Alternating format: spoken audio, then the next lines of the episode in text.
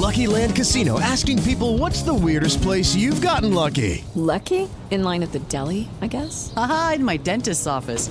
More than once, actually. Do I have to say? Yes, you do. In the car before my kids' PTA meeting. Really? Yes. Excuse me, what's the weirdest place you've gotten lucky? I never win and tell. Well, there you have it. You can get lucky anywhere playing at LuckyLandSlots.com. Play for free right now. Are you feeling lucky? No purchase necessary. Void where prohibited by law. 18 plus. Terms and conditions apply. See website for details.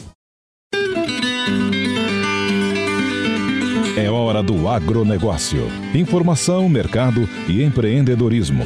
Produção e sustentabilidade. Com José Luiz Tejon. Olá, amigos e bancada Jovem Pan. A China faz mega compra de milho nos Estados Unidos e de etanol. É o início da era Biden. 53 milhões e meio de buchos de milho de uma só vez. A maior venda jamais feita pelos Estados Unidos para a China. Isto elevou o preço do cereal a nível internacional. E, da mesma forma, a aquisição de etanol, o biocombustível, que a China afirma irá fazer em volumes nunca vistos no primeiro semestre de 2021. Se isto for o prenúncio da tendência de uma década que se inicia agora, onde sustentabilidade e meio ambiente é parte inexorável do jogo do agro mundial, temos também no Brasil extraordinária oportunidade fundamentada nos grãos, no inteligente plano Renova Bio, da bioenergia, para realizarmos a multiplicação dos grãos, valor agregado no biodiesel, etanol, não esquecendo de projetos muito interessantes, como na zona da Mata Mineira, onde a palmeira macaúba pode se transformar em bioquerosene para a aviação. O vice-presidente de assuntos de combustíveis renováveis dos Estados Unidos, General Ed Hubbard, afirmou ao AgWeb Farm Journal: Esta compra chinesa vai chacoalhar toda a indústria para cima. Vamos ver se perdura.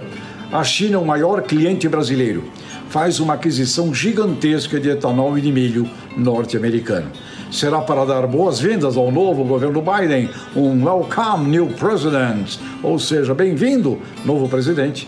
O que nos faz cobrar cada vez mais das autoridades brasileiras é o que já está escrito na nossa bandeira: ordem e progresso. Vamos colocar a economia a partir do agronegócio do país como alavanca propulsora do crescimento do PIB e a ciência como única solução para a pandemia. Menos discussão e bate-boca, Brasil. Lei nos ilegais da Amazônia e diplomacia comercial para valer daqui para frente. José Luiz Tejon, para a Jovem Pan.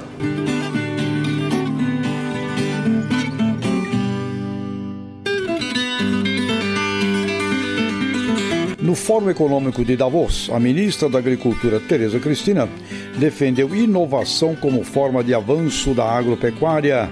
Matéria com Vinícius Nunes. Durante sessão virtual promovida pelo Fórum Econômico Mundial de Davos, Tereza Cristina disse que os próximos anos devem ser marcados pela união entre a evolução digital e a biológica. A ministra acredita que essa transformação tem ocorrido muito rapidamente no Brasil, com um ecossistema propício aos avanços tecnológicos no campo. Tereza Cristina disse que os investimentos públicos e privados em empresas de tecnologia do ramo agropecuário saltaram de 4 milhões de dólares em 2013 para mais de 200 milhões de dólares em 2019. Ela também citou os desafios que o Brasil precisa superar, como a necessidade de expansão da conectividade do espaço rural. A Organização das Nações Unidas voltou a se pronunciar sobre o desperdício de alimentos. O destaque é da repórter Rocio Paiki. Um dos maiores desafios dos líderes mundiais para a próxima década é possibilitar meios que permitam a transformação dos sistemas alimentares sem prejudicar a ecologia. Durante a sessão virtual do Fórum Econômico Mundial de Davos, o administrador do Programa de Nações Unidas para o Desenvolvimento, Achim Steiner, disse que atualmente se perde 30 a 40% de tudo o que se produz. Ainda segundo Steiner, a saída é entender o mercado e o sistema alimentar, dos produtores aos consumidores, além das mudanças causadas pela produção. Uma das questões é a diminuição das terras agricultáveis ao redor do mundo e a necessidade de conexão digital. No evento, o porta-voz ressaltou a importância de ter consciência da evolução dos mercados e o quanto as pessoas vão estar dispostas a pagar pelos produtos. Na Jovem Pan, a hora do agronegócio, com José Luiz Tejon. Safra de uva está com frutos de boa qualidade e colheita antecipada em Santa Catarina. Informação chegando com Lene Junsec. E olha só, aqui em Santa Catarina, a falta de chuva em 2020 impactou de forma positiva na produção de uva de mesa. Os frutos estão com mais qualidade já que o clima seco contribuiu para a sanidade dos parreirais e a grande quantidade de dias quentes proporcionou o amadurecimento prematuro dos cachos, antecipando a colheita em 10 a 15 dias neste ano de 2021. As informações são do pesquisador André Luiz Calcampi de Souza, que é o gerente da Estação Experimental da EPAGRE em Videira. Segundo ele, o volume de produção deve ficar dentro da média e o diferencial será a qualidade, que promete ficar acima da média aqui em Santa Catarina. Segundo o pesquisador, a safra do estado terá uvas doces e bonitas. O pesquisador da Ipagre explica que o auge da colheita em Santa Catarina acontece entre janeiro e fevereiro. É o período em que são colhidas as chamadas uvas de mesa, de variedades mais rústicas e que caracterizam o maior negócio vitivinícola do estado. A principal variedade é a Isabel, seguida da Bordeaux e da Niágara, que tem a maioria da produção transformada em suco ou vinho de mesa na região do meio-oeste catarinense, mais precisamente no Alto Vale do Rio do Peixe. É a maior região produtora aqui no estado. Os maiores compradores da fruta catarinense são os estados de São Paulo e também a região Nordeste. Santa Catarina é o quarto produtor nacional de uva de mesa, com cerca de 50 mil toneladas anuais, atrás do Rio Grande do Sul, de Pernambuco e também de São Paulo. Segundo o Centro de Socioeconomia e Planejamento Agrícola da IPAGRE, o valor bruto da produção no estado ou seja, o que foi recebido pelos agricultores pela venda das suas produções é de 55 milhões de reais na última safra. Depois da maçã, a uva é a segunda fruta de clima temperado com maior participação no valor bruto aqui em Santa Catarina. A cultura envolve cerca de 2.200 famílias e uma área plantada de 3,5 mil hectares. Segundo a EPAGRE, a viticultura está presente em mais de 73% dos municípios catarinenses. Em Santa Catarina, predomina a produção de vinhos de mesa e sucos, mas nos últimos anos houve sim um incremento na produção de vinhos finos nas regiões de altitude, o que está relacionado a tendência de aumento do consumo de vinhos finos aqui no Brasil. Também está crescendo a produção de vinhos espumantes, o que acompanha também a evolução do consumo em todo o país. A produção de uvas destinadas para a produção de vinhos finos de altitude está no Planalto Serrano e a colheita é mais tardia, entre os meses de março e abril. Lene Junsec para a rede Jovem Pan. A receita com a venda de máquinas agrícolas deverá crescer 3% em 2021, matéria de Murilo Pavini. A receita com a venda de máquinas agrícolas cresceu 17,6% e chegou a 22 bilhões e 200 milhões de reais em 2020. Para 2021, a projeção é de aumento menor, da ordem de 3%. Caso a previsão se confirme, a receita vai alcançar 22 bilhões 860 milhões de reais. A informação foi confirmada na última semana pelo presidente da Câmara Setorial de Máquinas e Implementos Agrícolas da Associação Brasileira da Indústria de Máquinas e Equipamentos, Pedro Estevão Bastos de Oliveira. Em entrevista coletiva, Pedro Estevão afirmou que o fundamento que fez com que as vendas aumentassem muito em 2020 continua considerando o câmbio e o preço das commodities. Mesmo sem a realização de feiras em função da pandemia, que o setor viu em geral foi produtor rural aproveitando o pico de preço das commodities para comprar insumos. Oliveira destaca que, apesar do otimismo, ainda existem nuvens no cenário. Segundo ele, o setor não terá recursos adicionais para o Modern Frota nem para o Pronaf no primeiro semestre. O que os fabricantes de máquinas e equipamentos terão é o BNDES Crédito Rural, que é um pouco mais caro para o produtor. A Abimac aposta também na realização da AgriShow, que está marcada para os dias 21 e 26 de junho e é uma das poucas feiras que não foram canceladas no primeiro semestre. A dependência das estradas para exportação de grãos crescendo no Brasil. Destaque de Beatriz Carapeto. O agronegócio brasileiro depende hoje um pouco menos das estradas do que dependeu no passado. Mas ainda assim, nas exportações, principalmente de soja e de milho, o peso da matriz rodoviária tem crescido no país. Pelo menos é o que indica um estudo feito em conjunto pelo Grupo de Pesquisa e Extensão em Logística Agroindustrial. Na soja, a dependência do transporte rodoviário caiu de 74,7% em 2010 para 67,4% em 2019. Em contrapartida, a movimentação por ferrovias cresceu de 20,2% para 24%. Enquanto isso, a movimentação hidroviária passou de 5,1% para 8,6% no mesmo período. No caso do milho, o estudo mostra que os caminhões enviaram a maior parte do grão da fazenda para os principais destinos, os domésticos e os portos, respondendo assim por quase 67% dos movimentos totais no ano de 2019. As participações de ferrovias e hidrovias foram de 21% e 10%. Segundo o levantamento, a distância média percorrida por um caminhão para levar soja e milho das fazendas para qualquer destino que não sejam os terminais rodoviários ou as embarcadas é de 357 quilômetros.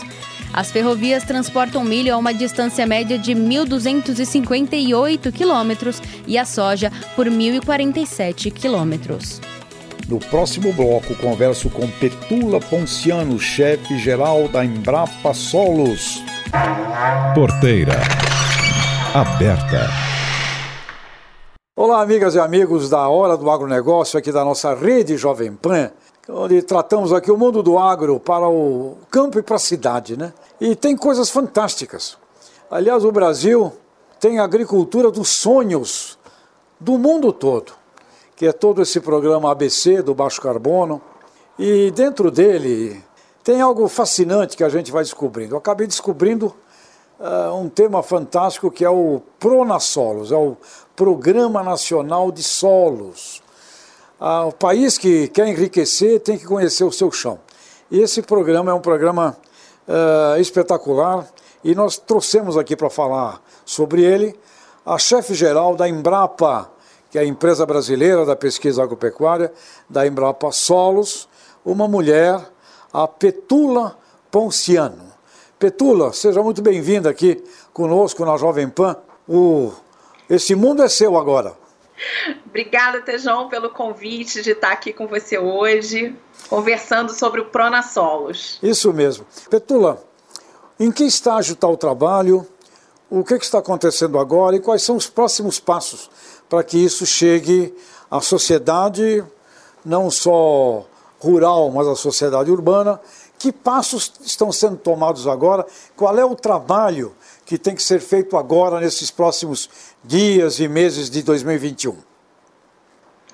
Então, é, acho que final do ano, né, a ministra lançou aí a plataforma Pronasolos, onde a gente já é, organizou a plataforma que vai ser o receptório de todos esses novos dados e informações que vão ser gerados durante o programa. Essa plataforma hoje, ela já trouxe todos os dados e informações que o Brasil tinha nesses últimos anos. Aí é, as universidades estão colocando mais informações lá, CPRM, Embrapa, IBGE né? E agora, no ano de 2021, a gente já começa, com base nesses dados, a trazer novas informações para a sociedade.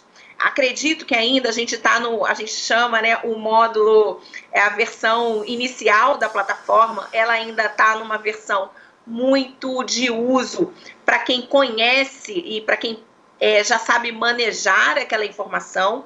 Então, a nossa meta em 2021 é colocar novas, é, fazer novos upgrades na plataforma para que essa informação ela também seja decodificada, né, para quem é, não tenha tanto conhecimento no, no manejo daquelas informações. Então, o produtor rural, o técnico agrícola que usa menos essa informação, até técnicos do setor financeiro. A gente tem conversado muito com alguns técnicos do Banco do Brasil, né, que trabalham ali no, no crédito, né, na área de seguro, e eles estão vendo já algumas é, utilizações dessa ferramenta.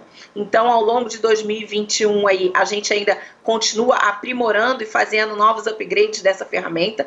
A gente já vai ter aí dois novos mapas sendo lançados, né? Teve um que foi lançado aí já no finalzinho do ano, logo é, no lançamento da plataforma, que foi o de vulnerabilidade e o de erodibilidade, é, com, com base na questão é, da devolução e erosão hídrica, e a gente está para lançar agora, no primeiro trimestre ainda, o um mapa de aptidão de uso das terras do Brasil, de 1 para 250 mil. Então, ao longo do ano, isso vai acontecendo. As atividades de campo, né? A gente vai começar esses mapeamentos de campo assim que a pandemia né, favorecer a ida dos nossos técnicos e dos nossos parceiros a campo. Né? A ministra Tereza Cristina está é, tá muito empenhada e, e, animada com esse programa, porque ele é realmente a base de muita coisa. Está sendo aí coordenado né, lá pela Secretaria de Inovação, pelo secretário Fernando e pela diretora Mariane Crespolini, que é uma apaixonada e, e no programa. Então, a gente acredita que no final de 2021 é, a plataforma né, já tenha novos dados e a gente espera que 2021 também a gente aproxime ainda mais aí do setor privado, porque ele vai ser uma peça fundamental para que a gente desça ainda mais essas escalas, né? Como elas precisam ser e o que a gente pretende com o programa, que é ter aí é, informações de solos até nível de propriedade. E Petula, é, que ligações a gente pode estabelecer entre esse trabalho e esse assunto, que é um assunto global, né, importantíssimo, chamado Amazônia, bioma amazônico. Esse estudo oferece instrumentos concretos no sentido da gestão uh, sustentável da Amazônia brasileira? Excelente a sua pergunta. É, nós temos aí um, três estados da Amazônia que já se mobilizaram ainda no ano passado para começar a trabalhar toda uma ação de desenvolvimento sustentável, né? É, aprimorar as ações de desenvolvimento sustentável para três estados e criar um acrônimo, que é a Macro, Amazonas, Acre e Rondônia. É, eles já formataram esse grupo, né? O Pronassolos é a base de todo o trabalho que vai ser realizado pela Macro, né? E a gente pretende aí que os, os, no, os outros estados é, da região amazônica também se inspirem, né? Na, nesse grupo da Macro. A gente tem feito reuniões periódicas com eles, aí já tem uns seis meses, né? E eles aí também estão é, fazendo essas reuniões junto aí com o Conselho né, da Amazônia, é, coordenado pelo governo federal, para que ah, todas essas informações que nós temos hoje, que já foram produzidas naquela região pela Embrapa, pelo INPA e por outros órgãos lá da Amazônia e que, que já mapearam bem essa, eh, esses estados, eh, eles entrem nessa plataforma, né? E tudo então vai ser disponibilizado para todos dentro da plataforma do Pronasolos. Então a Macro é um grande projeto e eu acho que é uma, vai ser uma grande referência para a região. Muito interessante a reunião desses estados, que tem tudo para transformar o PIB desses estados em um PIB muito maior, com muito mais empreendimento e com sustentabilidade, que é a gestão do solo. Eu também imagino, Petula, que esse trabalho é de uma importância gigantesca para a pesquisa no Brasil. Para a pesquisa genética, por exemplo, para a pesquisa de uma maneira ampla, acho que os pesquisadores terão um fundamento aí riquíssimo, né? Porque pelo que a gente sabe, não sou geneticista, mas ao conviver com os nossos amigos da genética, é, na verdade a adaptação dos materiais é, tem que ser uma adaptação ao, ao local, idealmente, né? Praticamente ao local. Então, esse, esse trabalho permite uma visão ampla de toda a dimensão que a pesquisa brasileira pode ter, não é, Petula? Com certeza, Tejão, eu acho que você tocou num ponto muito importante, né? Enquanto a gente fala que o Pronasolos e a disponibilização de dados e informações para o público em geral, né, seja ele urbano ou, ou rural, a gente é, tem para gente que o Pronasolos, na verdade, é um grande levantamento de dados que vai, na verdade, aportar ainda mais informações para a pesquisa, né? Aí num, num, nível, né, que a gente fala de avanço da fronteira do conhecimento, de áreas é, que o solo ele retém muitas informações, né? Você tem a microbiota do solo e aí a gente fala, né? Com igual a gente tem conversado muito com os nossos colegas da Embrapa Recursos Genéticos e Biotecnologia lá de Brasília, né? O potencial, né? Do, dos solos do Brasil. Então, a gente acredita que o Pronasolos, ele vai começar a ter alguns filhotinhos, né? Então, essa é a perspectiva. O Pronasolos em si, ele na verdade, ele vai ter um efeito multiplicador que eu acho que hoje a gente nem consegue ter ideia do que pode ter, que a gente pode estar tá fazendo daqui a 5, 10 anos. Que patrimônio, Petula. E pelo que me contou, aliás, o Polidoro, que estava na chefia da Embrapa Solos antes de você, me contou a história até da origem de todo esse estudo através de um ministro da TCU. Ou seja, este homem, parabéns a ele. Depois, se você se lembrar o nome dele, é importante citá-lo. Né? Ministro Haroldo Cedrais. Isso, Cedrais. Teve um papel parabéns, nisso aí. Parabéns a este homem. Ele, um homem do TCU, teve a visão, eu creio, a visão do maior patrimônio brasileiro é, que nós precisamos nos apossarmos do ponto de vista no sentido da transformação disso em riqueza de dignidade de vida. Petúlio, eu sei também, para a gente encerrar aqui o nosso encontro, que você também deseja muito ter uma pesquisa sobre o que o cidadão, nosso telespectador, internauta, eh, ouvinte da grande rede Jovem Pan, pensa de sustentabilidade no Brasil, pensa do solo, pensa do uso do solo brasileiro, né? Aquela história do caminho, do, do Caminha, né? Que chegou aqui, olhem, se plantando tudo dá, não é verdade, né? Não é verdade. Então, qual é a percepção que o cidadão, né? Uh, a população brasileira tem do setor. Essa pesquisa é importante para vocês, Petula? Eu acredito que uma, essa pesquisa de percepção né, do consumidor e do produtor, e acho que da área urbana e da área rural, sobre qual é o nível de conhecimento de, dos solos que a gente tem hoje, né? Eu acho que ela é fundamental para que a gente possa aprimorar ainda mais esse diálogo com a sociedade. Né? Que tipo de informação a gente ainda tem lacunas e que a gente precisa levar porque às vezes a gente acha né, que algumas informações, acredita que essas informações já são tão óbvias e são de conhecimento comum, e não são. Né? Eu acho que ao longo de 2020, a gente percebeu, né, com tantas lives, com tantas informações é, ou desinformações, né, a necessidade da gente melhorar né, essa, esse direcionamento da informação. Então, e acho que a gente vive um momento hoje no Brasil que a gente precisa saber né, o que, que todos pensam sobre sustentabilidade, o quanto a gente conhece né, do nosso país, né, principalmente no nosso caso, em termos de solos. Porque como você, é, a gente tem falado, né, solos né, é a pele do planeta, é a base de tudo. Então, o quanto a gente conhece disso? Tá certo. Petula, olha, queria agradecer muito Petula Ponciano, chefe geral da Embrapa Solos, marcar aqui nesta nossa entrevista essa história. É o Cedras, né, do TCU, levou a Embrapa Solos, se eu não me engano, era Maria de Lourdes. Isso, a nossa chefe na época era a Maria de Lourdes Mendonça, Maria né? de Lourdes. Polidoro logo depois assumiu aí, né, a coordenação do programa. Hoje ele é o presidente do comitê executivo, assim como o Pedro Correia Neto, lá do Ministério da Agricultura, hoje é o presidente do Comitê Estratégico Ótimo. do Pronasolos, né? Ótimo. Então a gente tem aí um grupo Essas que pessoas. correu muito atrás do Pronasolos, passar por governos, né? Porque ele não começou agora. Então a gente sempre fala e, e eu acho que é importante destacar o Pronasolos é um programa de Estado, né? Eu acho que todo é, é um, é um programa do cidadão brasileiro e acho você colocou muito bem isso, né, Tejon? A riqueza e a importância da gente ter essa informação para o país, né? Então a gente vê como ele vem perpassando aí, né?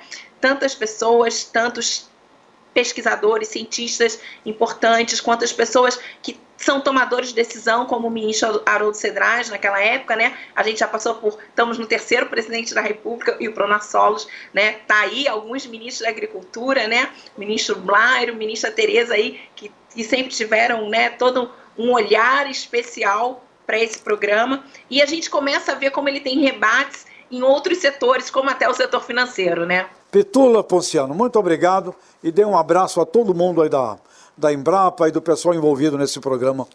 Por favor e obrigado. Obrigada, Tejon. Obrigada a todos os ouvintes aí por a gente ter conversado um pouquinho sobre esse programa que é tão importante para o país.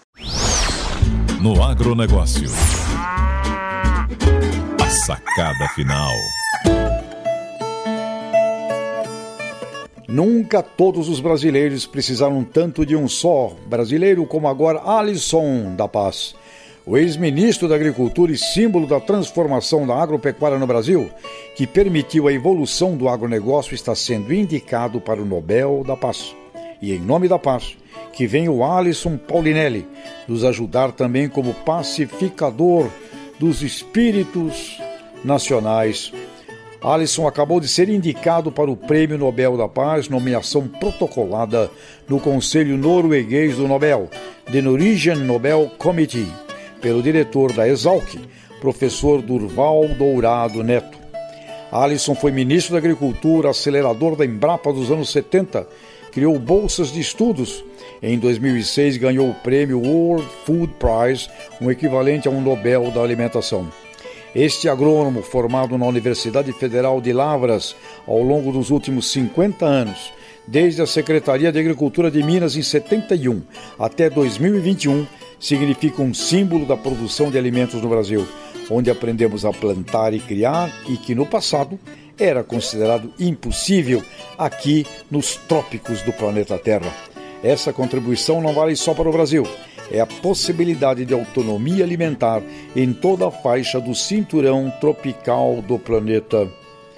Alisson, guerreiro da paz, que o Nobel nos ilumine, que venha o Alisson da paz, trazendo para o Brasil pacificação, que o agro nos inspire. Nunca todos os brasileiros dependeram tanto de um só brasileiro. Pacificação. Alisson, o guerreiro da paz. Na Jovem Pan, a hora do agronegócio, com José Luiz Tejon.